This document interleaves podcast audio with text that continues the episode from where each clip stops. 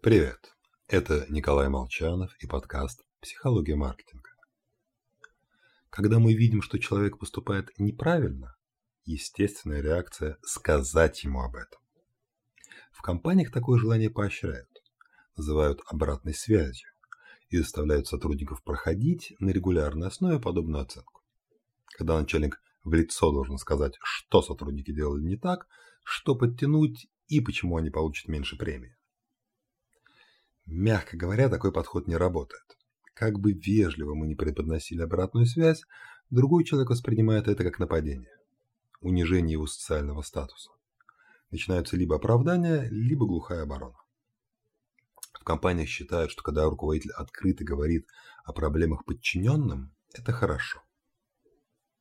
Любой сотрудник ощущает подобное общение как угрозу, и начальник, не будучи дураком, все прекрасно понимает – в результате оценка выливается в пустую болтовню с маленьким кусочком критики. Так вот, если ваша работа подразумевает процесс выдачи обратной связи, попросите сотрудника самостоятельно покритиковать свою работу. Перечислить ошибки, их причины. Найти решение проблем.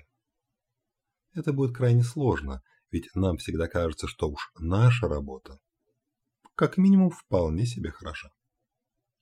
Высший пилотаж начальника – привязать премию не к результатам, а к найденным проблемам и способам их решения.